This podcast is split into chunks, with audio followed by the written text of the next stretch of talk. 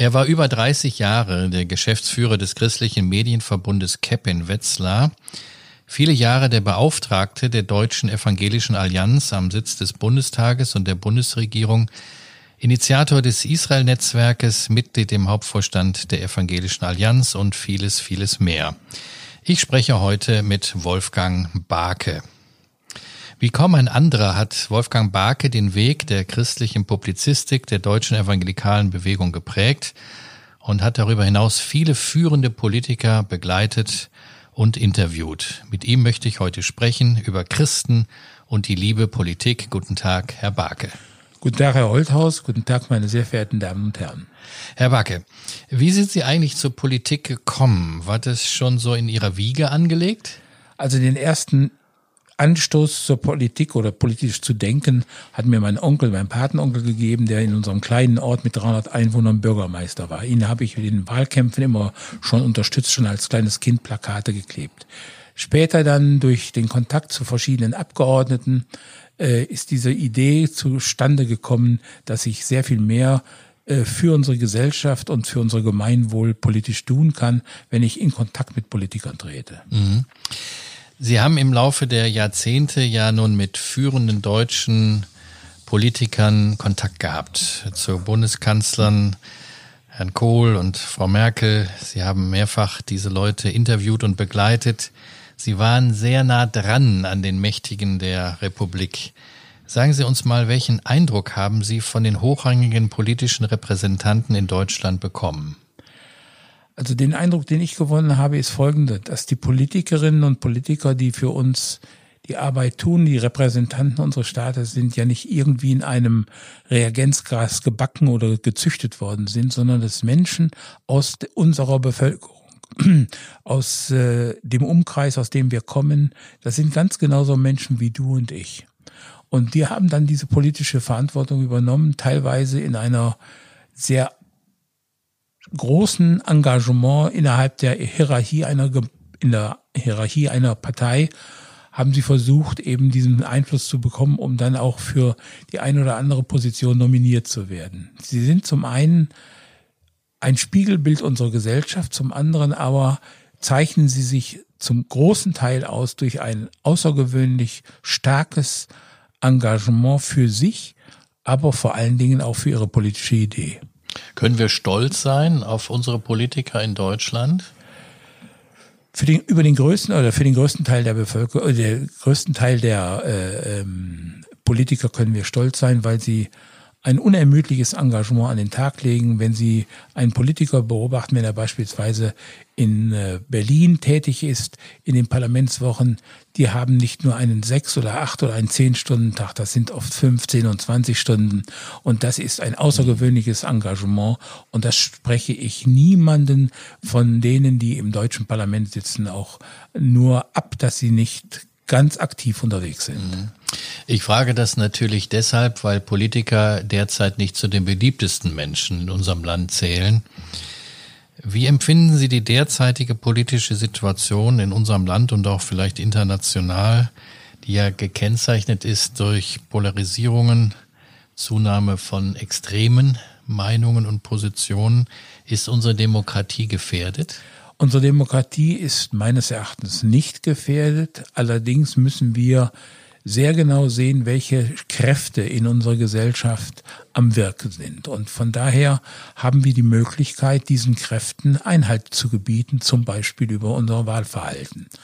Jedes Mal, wenn eine Wahl ist und solche Kräfte, die augenscheinlich wollen, dass unsere demokratische Grundordnung aus den Fesseln oder aus den Fugen gerät, dann kann man denen dadurch, dass man ihnen die Stimme nicht gibt, den Einfluss entziehen. Mhm. Und äh, das ist meine große Hoffnung. Und wir sehen gerade jetzt in ähm, den Entwicklungen, beispielsweise in Weißrussland, wie stark die Menschen kämpfen um diese demokratische Ordnung, die wir in, in Deutschland haben, mhm. um diese demokratischen Rechte zu bekommen. Die Menschen in der früheren DDR, die haben sich dafür eingesetzt und haben sich darum bemüht und haben diesen Widerstand geleistet. Und äh, leider ist bei vielen auch dann eine Frustration eingetreten, weil sie zu viel erwartet haben. Aber ich glaube, dass ein Engagement gerade bei Wahlen ein ganz wichtiger Faktor ist. Und deswegen kann ich nur jeden ermuntern, jeden bitten, händeringend das Wahlrecht wahrzunehmen, seine Stimme abzugeben mhm. und in Kontakt mit Politikern zu treten. Danke. Wir kommen jetzt mal zu unserem Thema Christen und die liebe Politik. Es gibt ja viele Christen in unserem Land, die äh, völlig unpolitisch sind oder aber sogar zur Politik ein gespaltenes Verhältnis haben. Politik als schmutziges Geschäft. Was würden Sie denen sagen? Diese, dieses Politik und schmutziges Geschäft, das können Sie auf jeden Beruf beziehen. Es gibt sowohl unter den Medizinern als auch unter den Leuten in der Wirtschaft, als auch unter den Pädagogen und selbst unter den Theologen gibt es immer wieder schwarze Schafe. Das aber zu verallgemeinern auf alle Politiker und auf alle Ärzte oder so zu beziehen, das ist sträflich. Und von daher müssen wir darauf achten, wie nimmt ein Politiker, eine Politikerin ihr Amt wahr. Versucht sie damit, sich selbst ins rechte Licht zu setzen oder Vorteile dafür zu erschaffen, dann ist das verwerflich. Aber wenn sie sich für das Allgemeinwohl, für jeden Einzelnen im Staat, für äh, unsere Demokratie einsetzen, dann glaube ich nicht, dass man sagen kann, dass Politik ein schmutziges Geschäft ist. Aber noch einmal, es gibt natürlich überall Exzesse. Aber das ist nicht das Gros und das ist nicht die Allgemeinheit. Wie, wie kann das jetzt ganz praktisch aussehen? Wie können sich denn oder sollten sich Christen konkret in die politische Situation oder das politische Alltagsgeschäft hineinbegeben? Was kann man denn überhaupt konkret tun? Denn viele sagen ja, ich kann ja sowieso nichts ändern. Ich werde, würde gerne mal die Gemeinden zählen in Deutschland, die zum Beispiel mal einen Politiker, ob das nun der Oberbürgermeister oder der Bürgermeister ist, der Landtagsabgeordnete oder der Bundestagsabgeordnete, die diese Leute in ihre Gemeinde eingeladen haben und nicht gesagt, also jetzt kommen Sie mal zu uns, wir hätten nämlich diese und jene Forderung, sondern Sie zu fragen, was können wir als Gemeinde für Sie tun? Wir möchten für Sie beten, aber wo können wir ansetzen? Was, wo drückt Ihnen der Schuh? Ja. Das ist eine ganz andere Einstellung. Nicht gleich wieder sagen, ich habe das ja öfter erlebt, als ich in Berlin unterwegs war. Und wenn ich bei einem Politiker gesessen habe, was kann ich denn für Sie tun? Und dann haben die, habe ich zu denen gesagt, nee, Sie können gar nichts für mich tun. Ich will Sie fragen, was ich für Sie tun kann. Und dann war eine ganz andere Ebene da. Plötzlich, ich merkte erstmal die Spannung, was will der jetzt wieder von mir? Wo will der meine Unterstützung? Wofür braucht er Geld? Und als ich denen sagte, ja, ich will für Sie da sein, mhm. das war eine ganz andere Ebene. Mhm. Und ich glaube, das ist ein ganz entscheidender Punkt. Und dann kommt man mit den Menschen auch weil man eine andere, mit einer anderen Einstellung zu ihnen kommt, auch zu einer ganz anderen Basis, plötzlich auch vom Glauben zu sprechen. Dann sind die viel offener. Ja. Kann man auch fragen, äh, ob Sie Gebetsanliegen haben oder ist es eher ungewöhnlich, so eine Frage zu stellen? Nein, das kann man, das kann man machen. Und ich sehe das gerade bei der Allianz Gebetswoche, dass immer mehr äh, Gemeinden anfangen, zum Beispiel im, im, im äh, Gemeindesaal beziehungsweise im, im Saal des Stadtparlaments zu beten. An einem, an einem Morgen sich dort treffen und mit den Politikern beten. Also wie in Wetzlar ist das üblich und nicht nur in Wetzlar. Und von daher ist, glaube ich, ganz, ganz wichtig, dass wir auch diesen Menschen das sagen. Denn das ist unser Proprium, das ist unser Hauptanliegen als Christen, zum einen zu beten. 1. Timotheusbrief. Für die beten, so schreibt der Paulus an seinen Mitarbeiter Timotheus, die Einfluss haben, die Macht haben, die etwas darüber äh, verändern können. Und die möchten wir vor Gott vertreten und unterstützen. Würden Sie jungen Christen auch raten, in eine Partei einzutreten? Denn äh, viele Parteien haben ja Nachwuchsprobleme. Oder ist es eher kritisch zu sehen? Also, wenn jemand in eine politische Partei eintritt und möglicherweise sogar das Ziel hat, politisch aktiv zu werden, dann sollte der das nie aus meiner Sicht alleine tun, sondern er sollte sich immer mit seiner Gemeinde absichern, rückversichern möglicherweise, und das ist mein Standpunkt gewesen, solange ich Gemeindearbeit gemacht habe, dass wir junge Menschen, die in die Politik gegangen sind, ganz bewusst entsandt haben in die Politik, sogar für sie gebetet haben. Und ich glaube, wenn ein junger Mensch sich bereit erklärt, dieses zu tun und weiß, da ist meine Gemeinde steht dahinter, hm. dann ist das eine ganz tolle Sache, denn er setzt sich ja nicht für irgendetwas ein, sondern für das Gemeinwohl oder aber für die Anliegen. Und ich weiß, äh, äh, wir haben bei uns in der Gemeinde jemanden, der im Landtag sitzt, in Hessen, dass ich über den verschiedene Dinge anstoßen kann, die mir sonst möglicherweise verschlossen blieben. Mhm. Ja, also Sie plädieren ja nun sehr stark dafür, dass Christen sich engagieren sollen, auch politisch, kommunal oder auch auf Landesebene oder Bundesebene. Würden Sie denn auch sagen, dass Politik mehr auf die Kanzeln, also in die Predigt hineingehört? Dass man politische Dinge, wenn sie den Ordnungen Gottes widersprechen, ansprechen kann in der, in, in der Predigt, ja. Aber es darf niemals eine politische Predigt werden. Das gehört nicht auf die Kanzel. Aber wenn ich zum Beispiel zum Thema Christenverfolgung etwas zu sagen habe, kann ich das nicht in die Predigt hineinbauen. Aber daraus den politische Schlüsse sagen, äh, die ganze Predigt umzufunktionieren zu einer politischen Predigt, das, das ist unmöglich. Wir haben auf der Kanzel den Auftrag, die Botschaft von Jesus Christus weiterzusagen.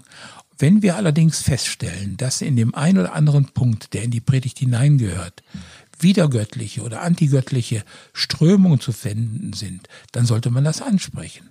Aber niemals nur, um politische Agitation zu betreiben, sondern den Menschen auch zu sagen, was können wir als Christen tun, um hier eine Änderung herbeizuführen. Herr Backe, Sie waren einer der ersten in Deutschland, die sich äh, stark um das Thema Christenverfolgung verdient gemacht haben. Also in dem Sinne, was kann man, wie kann man verfolgten Christen helfen? Das ist schon Jahrzehnte her. Wie ist es dazu gekommen? Was hat Sie frühzeitig motiviert und sensibilisiert, zu diesem Thema Stellung zu nehmen? Es war im Hochzeitsurlaub 1985, rief mich ein Freund an, der in einem einer christlichen Organisation, die sich für feuchte Christen einsetzte, äh, tätig war und der fragte mich, ob ich mich nicht dafür interessieren könnte und ob ich dort mit mich engagieren könnte. Und dem habe ich dann nach kurzer Überlegung sehr schnell ja gesagt. Und daraus ist ein gewisses Engagement für verfolgte Christen entstanden. Das hat sich dann äh, sehr viel verstärkt, als ich dann im politischen Bereich tätig war. Das heißt also als Beauftragter der Evangelischen Allianz durch den Kontakt vor allen Dingen zu Hermann Gröhe, der der Erste war, der das Thema im Bundestag eingebracht hat. Später aber gerade durch Volker Kauder, seitdem er Fraktionsvorsitzender bei der CDU-CSU war, der sich dieses als erstes und wichtigstes Thema auf seine politische Fahne geschrieben hat. Er sagt, das ist mein wichtigstes Anliegen innerhalb des Deutschen Bundestages, dieses Thema anzubringen und das Thema verfolgte Christen auf die Tagesordnung des Parlaments. Und vor allen Dingen, er hat viele Aufsätze geschrieben für verschiedene Zeitungen, in denen wir das, dieses Thema auch, auch aufgegriffen haben.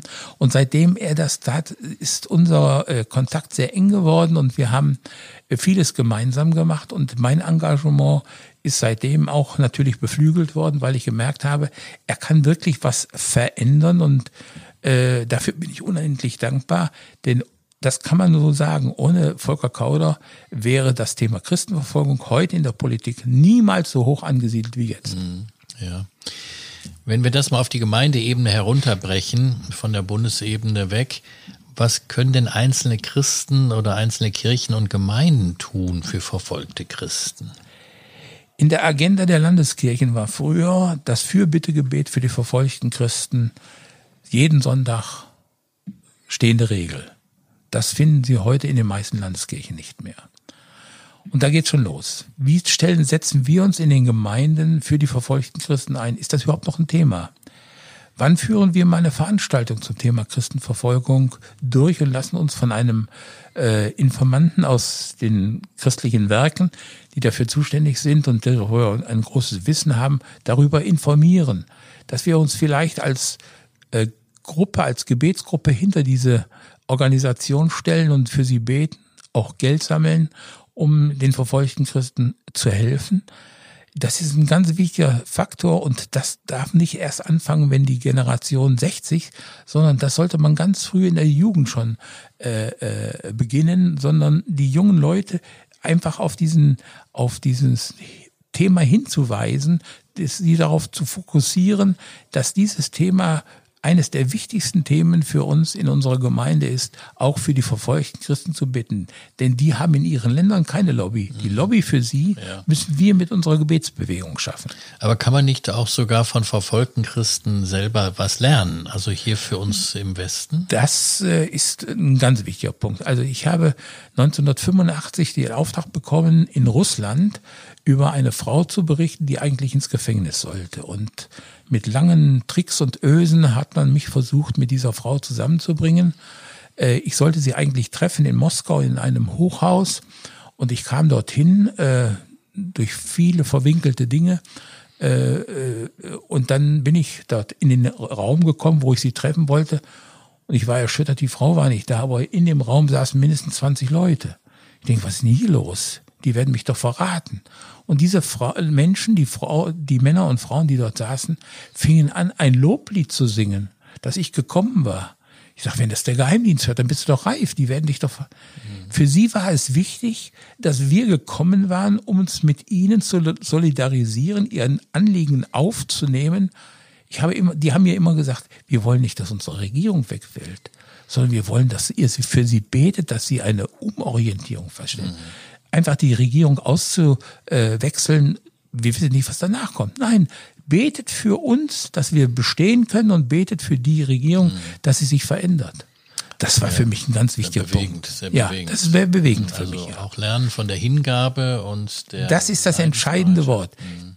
Ich kann mich nur mit Hingabe dieses Themas ansetzen. Sowohl die von ihrer Seite her, wie sie sich für ihre Gemeinden hin, äh, einsetzen, als auch für uns, wie wir uns für sie und ihr Anliegen einsetzen. Mhm, gut. Ja, vielen Dank, Herr Barke, für diese guten und hilfreichen Einblicke in dieses große Feld Christen und die liebe Politik. Sie hörten FDA Podcast. Mein Name ist Stefan Holthaus. Ich wünsche Ihnen einen angenehmen Tag. Gott segne Sie.